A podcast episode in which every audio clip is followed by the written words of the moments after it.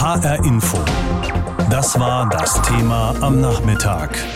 Verdacht in den eigenen Reihen. Rechte Drohmails und die hessische Polizei. Genauer gesagt ging es beim Innenminister um personelle Konsequenzen. Herr Münch und ich sind uns absolut einig, dass eine derart herausragende Information unmittelbar hätte erfolgen müssen. Daher hat mich Landespolizeipräsident Udo Münch um seine Versetzung in den einstweiligen Ruhestand gebeten. Dieser Bitte habe ich heute Vormittag entsprochen. So haben Sie es gehört. Der Polizeipräsident tritt zurück. Das war Hessens Innenminister Beuth dazu. Wir fangen noch mal ganz von vorne an. Die Geschichte wirft ja kein gutes Licht auf die Polizei. Rechtsextreme Drohschreiben wurden an mehrere Prominente geschickt. Persönliche, nicht öffentlich zugängliche Daten der Adressatinnen wurden genutzt und abgerufen wurden die eben in hessischen Polizeirevieren in Frankfurt und Wiesbaden. Und die Hintergründe beobachtet der HR-Info-Reporter Reporter Frank Angermund. Er befasst sich schon länger mit den Drohschreiben.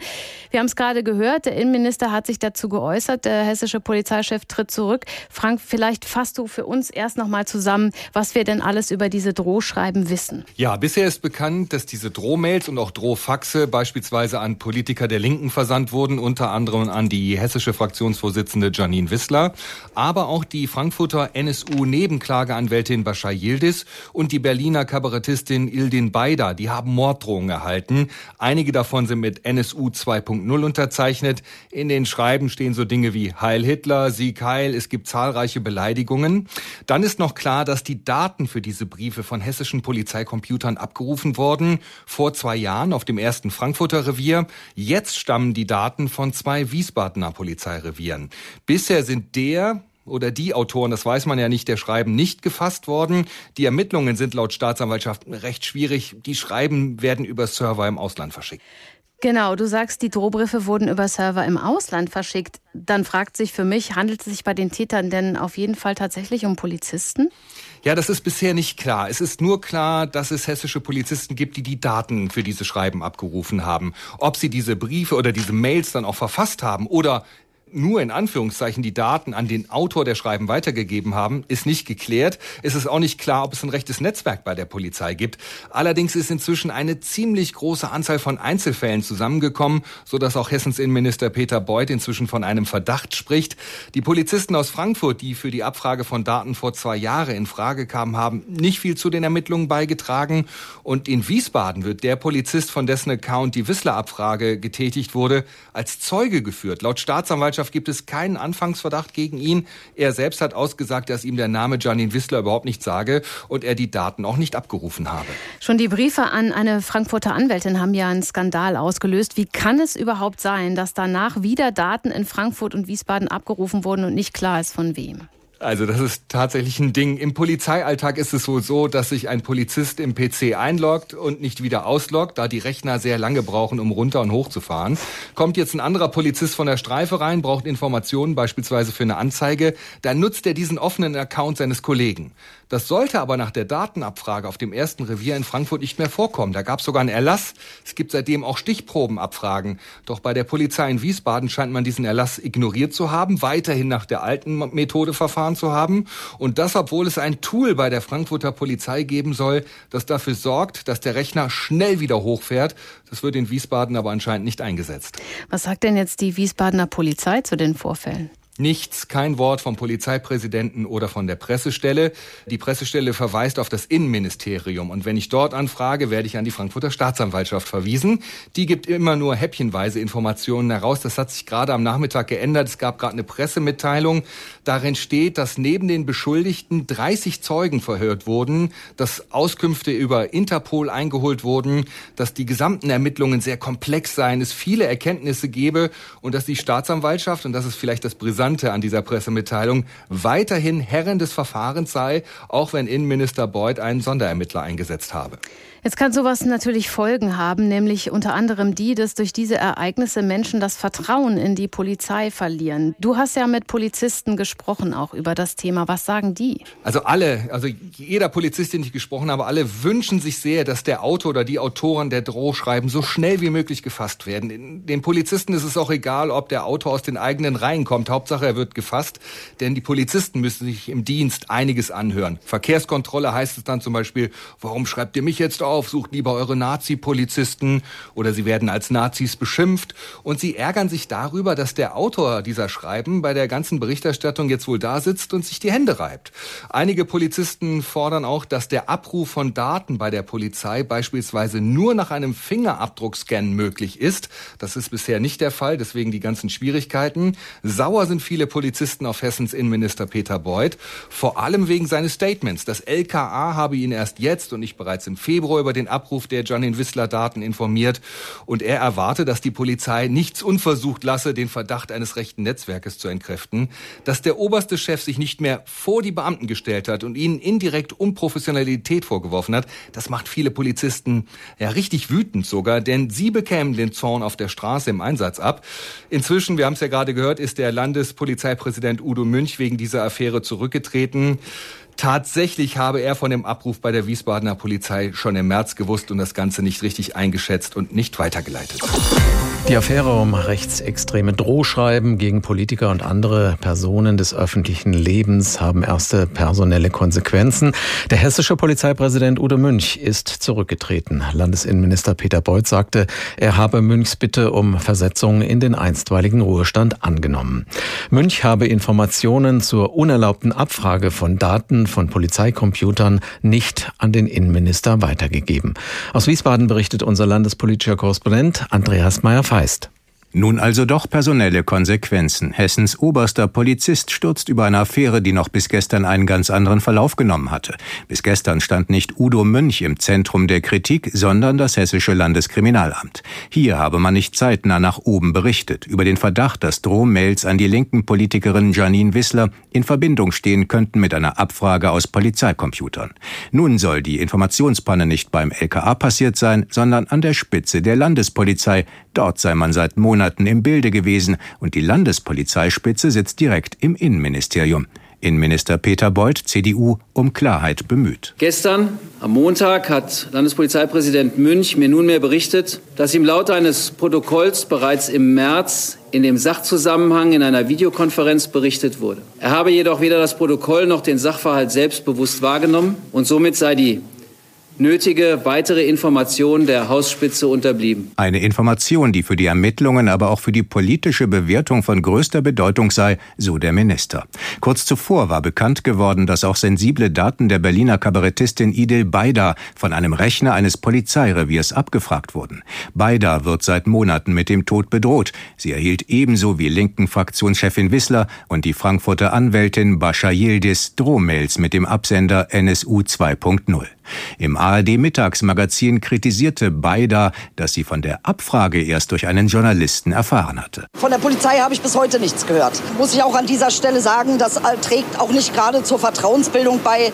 Ich finde schon, dass die Polizei sich bei mir ruhig mal melden könnte, um mir zu signalisieren, dass sie da dran sind. Jetzt will Innenminister Beuth durchgreifen. Vor allem die offenbar zu leicht mögliche Weitergabe von Daten aus Polizeicomputern an Dritte soll unterbunden werden. Daher werden wir bei den Abfrageregeln den Reset-Knopf drücken. Alle bisher geltenden individuellen Zugangsberechtigungen für die gesamte hessische Polizei werden zurückgesetzt. Jeder Polizist wird neue Zugangsdaten erhalten und sich zur absoluten Geheimhaltung dieser Daten verpflichten. Auch im Landeskriminalamt seien viele Fehler gemacht worden. Wir werden die Strukturen gründlich prüfen mit dem Ziel, Missstände zu identifizieren und sie schnellstmöglich abzustellen. Für den linken Politiker Hermann Schaus geht es nicht nur um Informationspannen, sondern um die Frage nach den Hintermännern und Tätern. Weil es bleibt letztendlich gleich, ob das LKA den Minister informiert hat oder das Landespolizeipräsidium. Entscheidend für Schaus die Rolle des Innenministers. Wenn es zutrifft, dass er erst am 8.7.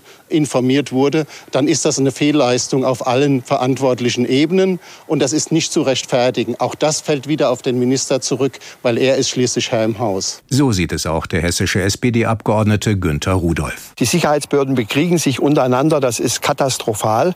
Und die entscheidende Frage, warum sind Meldedatenabfragen aus Polizeicomputern möglich und warum passiert seit zwei Jahren nichts? Das heißt, warum kann man die Täter nicht ermitteln? Und das ist die zentrale Frage, um die sich Herr Beuth kümmern sollte. Noch gibt es darauf keine Antwort. Ein Sonderermittler soll jetzt Licht in die Affäre bringen.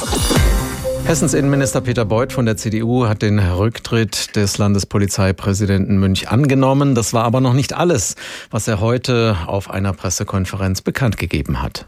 Nach erfolgter Abstimmung mit der zuständigen Staatsanwaltschaft Frankfurt kann ich heute mitteilen, dass in einem weiteren Bedrohungssachverhalt zum Nachteil einer weiteren Person des öffentlichen Lebens die Ermittlungen ergeben haben, dass im März 2019 eben dieser Person von einem Polizeirechner auf einem Wiesbadener Polizeirevier abgefragt wurden. Und diese Person, von der Hessens Innenminister Peter Beuter gesprochen hat, das ist die Kabarettistin Idil Beida, mit der ich vor ungefähr einer Stunde gesprochen habe. Ich habe sie gefragt, ob sie jemals gedacht hätte, dass ausgerechnet die Polizei sie nicht beschützt, sondern offenbar ihre Daten illegal weiterleitet, damit rechte Drohschreiben damit verfasst werden können. Nee, also ich bin ja nicht mit einem negativen Polizeibild zur Welt gekommen. Gedacht habe ich mir das wirklich nie. Natürlich habe ich im Laufe meines Lebens schon so die ein oder andere Erfahrung machen müssen, die mich zur Frage geführt hat, inwiefern es für die Polizei in Ermittlungsdingen denn so einfach ist, irgendwie zu gucken, ist Migrant, ist das eine wichtige Position, ist das keine wichtige Position.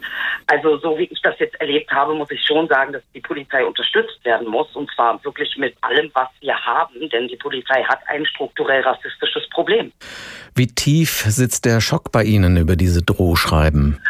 Also ehrlich gesagt sehr tief, weil hätte ich mich nicht bemüht und hätte ich nicht immer wieder den Weg zur Polizei gemacht oder über meinen Anwalt mich der Sache wirklich gewidmet, dann hätte ich ja verstanden, dass man sagt, okay, es wurde nicht angezeigt, Frau Beider, da können wir Ihnen auch nicht helfen. Ich habe acht Anzeigen geschaltet wegen massiver Morddrohung und alle acht wurden eingestellt. Und dann erfahre ich über die Presse, nicht mal von der Polizei selbst, dass meine Daten im Polizeicomputer abgerufen wurden. Ich bin völlig schockiert. Ich, ich, ich weiß auch gar nicht mehr, wo soll das noch irgendwie enden. Hat sich die Polizei denn inzwischen mal bei Ihnen gemeldet? Also ich habe vorhin nachgeguckt, es gibt hier eine E-Mail über ein Beratungsgespräch von der Polizei Hessen. Noch konnte ich darauf nicht antworten, weil ich auch gerade in einer Produktion bin. Aber natürlich, ich bin immer im Gesprächsbereich, war ich schon immer. Mein Leben ist nicht mehr so wie früher, haben Sie in einem Interview gesagt. Was hat sich für Sie geändert? Also alleine das Gefühl zu haben, dass ich in einem Land groß geworden bin, was mich aufgrund von irgendwelcher dämlichen rassistischen Markierungen wie das Wort Migrant irgendwie ausschließt daran, dass ich teilhaben kann an Recht und Ordnung, sagen wir es mal so. Das hat sich schon sehr verändert für mich. Ich habe auch das Gefühl, dass wir teilweise überhaupt nicht mehr in der gleichen Realität leben. Die Spaltung zwischen Migranten und autochthonen Deutschen ist doch sehr, sehr, sehr heftig vorangetrieben worden. Und da müssen wir einfach auch wirklich mal gucken. Also wenn Herr Seehofer auf der einen Seite sagt, dass die Migration die Mutter aller Probleme ist, auf der anderen Seite wiederum Rassismusstudie bei der Polizei absagt, dann will er aber was gegen Rassismus. Ich muss ganz ehrlich sagen, unsere Politik hilft uns in dieser Situation überhaupt nicht weiter. Gar nicht. Würden Sie gerne Personenschutz haben? Sehen Sie, das ist auch ein Problem. Wenn ich jetzt weiß, dass das aus der Polizei kam, wie kann ich da sicher sein, dass dieser Polizist seine Dienstwaffe zieht, mich abknallt und irgendeinen Grund erfindet, ich hätte ihn angegriffen oder sonst was. Das ist wirklich meine Sorge. Die Polizei hat viel mehr Macht als irgendein Zivilist. Und leider haben wir diese Fälle, die auch permanent weggeleugnet werden. Ich erinnere an Uri Jallo, also eine katastrophale Geschichte ist für Deutschland, für die Polizei, für uns alle. Und ich sage Ihnen ehrlich, ich habe mittlerweile Angst vor der Polizei. Mein Freund und Helfer sehe ich jetzt zurzeit nicht. Anonymes verunsichert einen ja sicher noch etwas mehr, als wenn man die Verursacher solcher Drohungen sehen kann. Wie soll denn die deutsche Zivilgesellschaft Ihrer Meinung nach auf diese Affäre reagieren? Was ich jetzt mitbekommen habe, das muss man an dieser Stelle auch sagen, es gibt wirklich, wirklich, wirklich viel Solidarität aus der deutschen Zivilbevölkerung, von Vereinen, von ganz vielen tollen Menschen, die sich engagieren. Und das sind eben nicht nur Migranten, sondern sind äh, vor allen Dingen auch ganz viele deutsch-deutsche Zivilisten und Mitbürger. Und ich glaube, dass wir mit der Unteilbar-Demo eigentlich schon wirklich ein ganz großes Standing quasi hingelegt haben. Aber wie geht's jetzt weiter? Warum versinken diese Fälle? Warum wird das von der Politik nicht ernsthaft untersucht? Das sind alles Fragen, die ich äh, mir stelle und mir auch stellen muss. Ich weiß nicht, wie es weitergeht. Ich kann nur hoffen, dass die Zivilbevölkerung jetzt nicht nachgibt. Ich tue es nicht. Ich gebe nicht auf. Und ich hoffe, dass ich damit schon irgendwie ein bisschen auch ein Vorbild sein kann für alle anderen. Wir können nicht in diesem Klima miteinander leben. Das macht uns hier alle krank. Und jeder hat irgendwie seine Meinung und seine Sichtweise, das ist auch schön und gut. Aber wenn es um Strukturen geht und gerade staatliche Strukturen, da müssen wir das zusammen aufarbeiten. Am Ende des Tages fliegt es uns um die Ohren. Erst war ja bekannt geworden, dass es schon im Februar Drohmails mit der Unterschrift NSU 2.0 an die Chefin der hessischen Linksfraktion Janine Wissler gegeben hat. Kurz darauf dann auch, dass ihre persönlichen Daten von einem Polizeirechner in Wiesbaden abgerufen worden waren. Innenminister Beuth hatte daraufhin am Donnerstag dem LKA schwere Vorwürfe gemacht. Er sei erst am Mittwoch über diese Abfrage aus dem Februar informiert worden. Und gestern wurde noch eine Datenabfrage bei Hessens Polizei bekannt. Dabei ging es um die Kabarettistin Idil Baida. Eben ist Innenminister Beuth vor die Presse getreten und hat den Rücktritt des Landespolizeipräsidenten Udo Münch bekannt gegeben. In Abwesenheit Münchs. Darüber habe ich gesprochen, eben mit unserer landespolitischen Korrespondentin Andrea Löffler. Und sie habe ich gefragt, wie Beuth den Rücktritt Münchs denn genau begründet hat. Ja, Beuth sagte, Münch habe die Info, dass es im Februar eine Abfrage von Wisslers persönlichen Daten von einem Wiesbadener Polizeirechner gegeben hat, bereits seit März in seiner Behörde, dem Landespolizeipräsidium, vorliegen gehabt. Im März habe es also tatsächlich eine Videokonferenz gegeben und die sei auch protokolliert worden. Münch habe ihm aber gesagt, dass er weder die Konferenz noch das Protokoll bewusst wahrgenommen habe.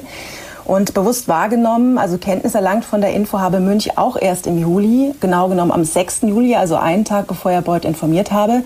Und da seien sich beide einig, so Beuth, dass Münch ihn bereits im März hätte informieren müssen. Und deshalb hätte Münch ihm seinen Rücktritt angeboten und um Versetzung in den einstweiligen Ruhestand gebeten.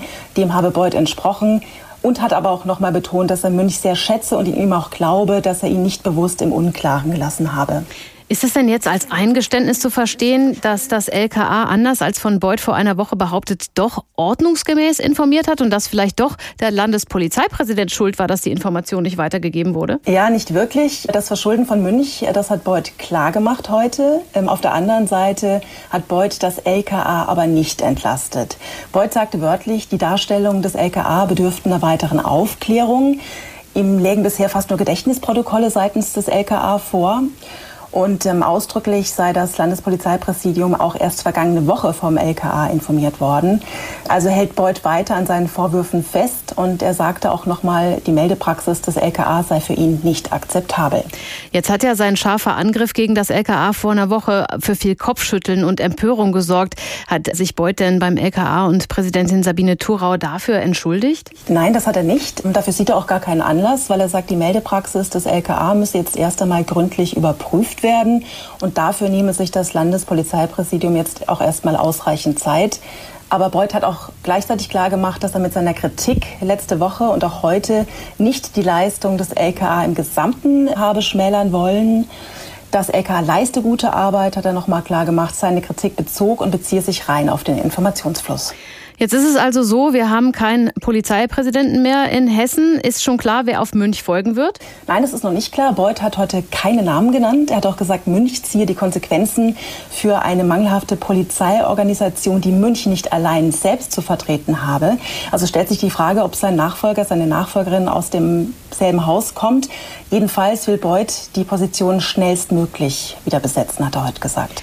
Jetzt ist mit dem Rücktritt von Udo Müncher das Problem nicht beseitigt, dass bei der Polizei unerlaubt Daten abgefragt werden. Hat Beuth denn weitere Konsequenzen angekündigt? Also keine personellen Konsequenzen, aber er hat klargemacht, dass das Abfragesystem in den Polizeirevieren nun gründlich überarbeitet werden solle und auch auf Null gestellt werden solle. Es werde quasi auf Reset gestellt würde bedeuten oder bedeutet, dass jeder Polizist, jede Polizistin neue Zugangsdaten bekommt und sich auch erneut dem System verpflichten muss. Außerdem, sagte Beuth heute, sollen die Meldewege innerhalb des Innenministeriums und des Landespolizeipräsidiums überprüft und nachgebessert werden. HR Info. Das Thema. Wer es hört, hat mehr zu sagen.